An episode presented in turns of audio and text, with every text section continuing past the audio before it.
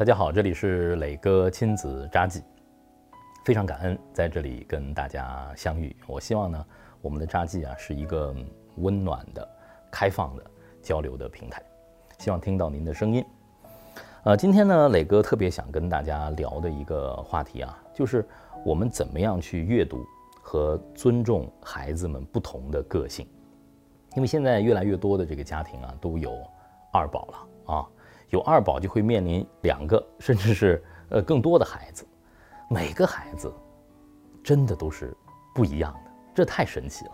那我们家是双胞胎，他们应该说是这个世界上基因最接近的人了，但是。他们却性格迥异，我觉得这个就是很有意思的地方。就像哲人们说的，这个世界上不会有两片完全相同的叶子，这个世界上也不会有两个完全相同的人，对吗？就算他们是双胞胎，在我陪伴朗月呃成长的这个过程中啊，我也在认真的阅读这两个小家伙，他们真的是两个完完全全不同的人。比方说，嗯。朗朗，朗朗就相对来说，她是一个性格开朗，甚至是有一点男孩子气的这么一个女生啊。从她的身上，我真的是意识到那句话，我说女人不是天生是女人的，她是被塑造成一个女人的。我觉得在朗朗身上有很多是男孩子的东西，他热情啊，敢于冒险，敢于探索，但是呢，他又有一点就是。有一点太爱现了，你知道吗？他只知道三分的，他表现出来好像是他已经百分之百都搞定了啊，愿意来表现，愿意来表达，很自信。那这样的孩子呢，就比较容易从人群里头摘出来啊，比较容易识别。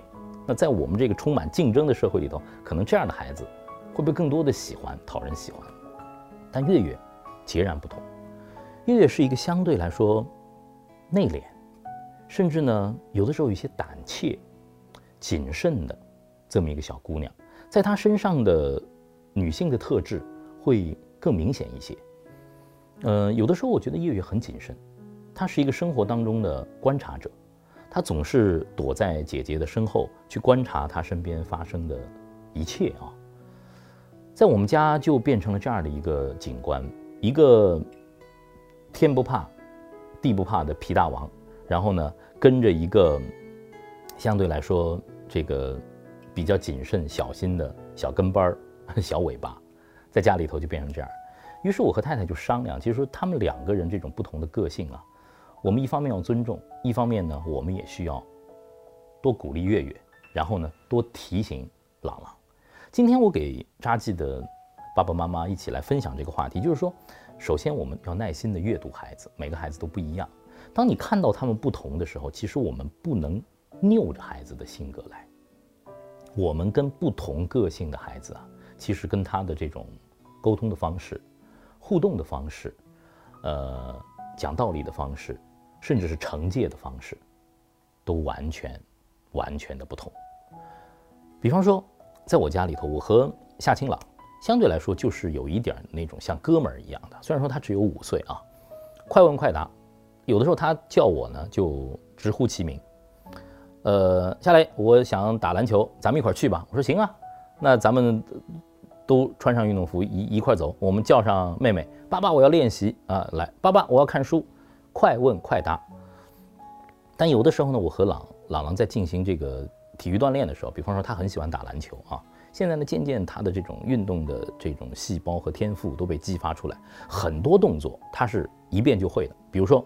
双手运球，从左手到右手，他花了很短时间就学会了。然后呢，我就说，呃，你可可不可以加一个假动作啊？比如加一个假动作，然后再左右手练习。他也很快就学会了。而我说你好棒，当我夸他很棒的时候，他那个爱表现、爱现的这个个性就来。嘿，你看看我很棒，Come on，I'm Michael Jordan。他这个劲儿就就来了。我说 No No No，你离 Jordan 还很远呢。Michael Jordan 可比你很。厉害多了，那你看看你能不能做这个动作，拍球原地做个转身，然后接个假动作，再接一个跳投呢？他说：“哇，这个动作好难。”然后呢这个时候月月站在旁边，他没有上来练习，我们就鼓励说：“月月来来来来，参与到我们的这个游戏当中来，你来先给你传球，降低一些难度。你看看你上上星期学的拍球，你还会吗？两只手你会吗？哦，月月像蹒跚学步一样的，渐渐的跟着姐姐一直开始做这些复杂的篮球动作。但是他慢一点，他会学会。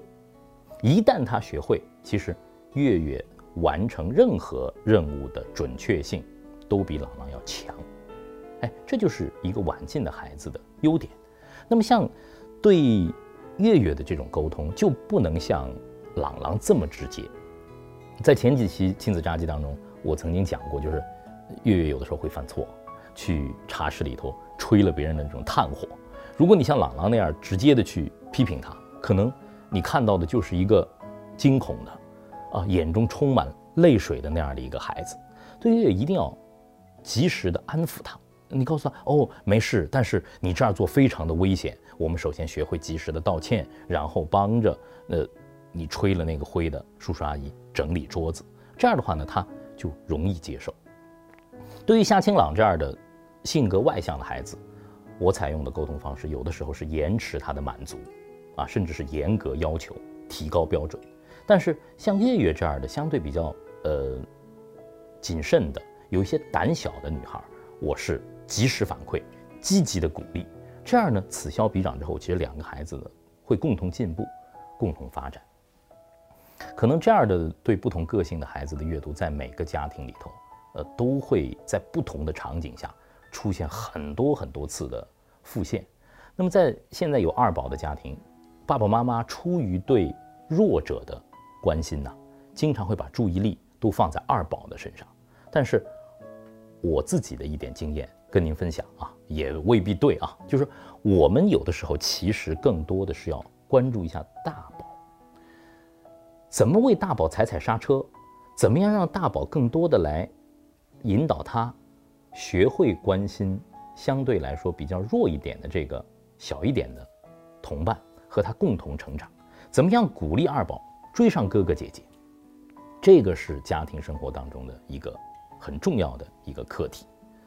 有句话嘛，叫做“性格决定命运”。这句话有它背后的很深层次的这种逻辑在里头。我也反复在想，为什么一个人的性格？会决定了他的命运呢。我们任何的一个念头，只要你在有一个想法，其实有时候它就会变成我们的语言表达出来，和别人交流。我们的语言有的时候决定我们我们的这个思考的边界，于是呢，语言就会变成我们的行动。我们怎么想就会去怎么做，怎么做就会变成我们的习惯。而这种习惯经过长时间的积累，从孩提时代一直到青春期，一直到成人，它就会变成我们性格的一部分。变成我们基因的一部分，再也无法抹去了。于是性格就决定了命运。我们都知道性格非常的重要，我们也希望我们的孩子都有一个良好的性格。但有的时候，性格一部分来自于先天，另外的一部分权重来自于家庭教育，来自于家长的言传和身教。没有说任何的一种性格是完美的，是一定能够成就的，没有。我们只有尊重性格，就像我们尊重一棵植物的年轮一样，这是完全一样的。那在这个过程当中，你看任何的一种性格，它都会具有两面性。勇敢是一个好词儿吧，但勇敢的另外一面有可能是莽撞哦。胆怯是一个不好的词吧，但胆怯的另外一面就是谨慎哦。很愿意出风头，愿意表现，这是自信哦。但自信的另外一面，有的时候可能是轻浮哦。一瓶不摇，半瓶摇，这些我觉得都是辩证的。所以说，我们首先作为父母，作为孩子人生的第一任导师，我们认真的阅读孩子到底是一个什么样的人，他拥有什么样的个性，我们帮助他去完善自己的个性，而不是逆反他的个性。这样呢，让他成为一个更健全的、更完整的自己。这个我们才尽到了做父母的责任。只有当孩子在成长的过程当中，真正的成为了自己，他真正的爱上了自己，顺着自己的性格成长。我相信我们的孩子才能够真正的健康、自信、从容。呃，在家庭生活当中啊，阅读不同的孩子真的是呃一本书一个必修课。我希望您把您的呃家庭的很多和孩子们有关的啊，阅读他们个性的好玩的故事啊、案例啊，也跟磊哥分享。我在亲子札记等您。我们下期节目再见。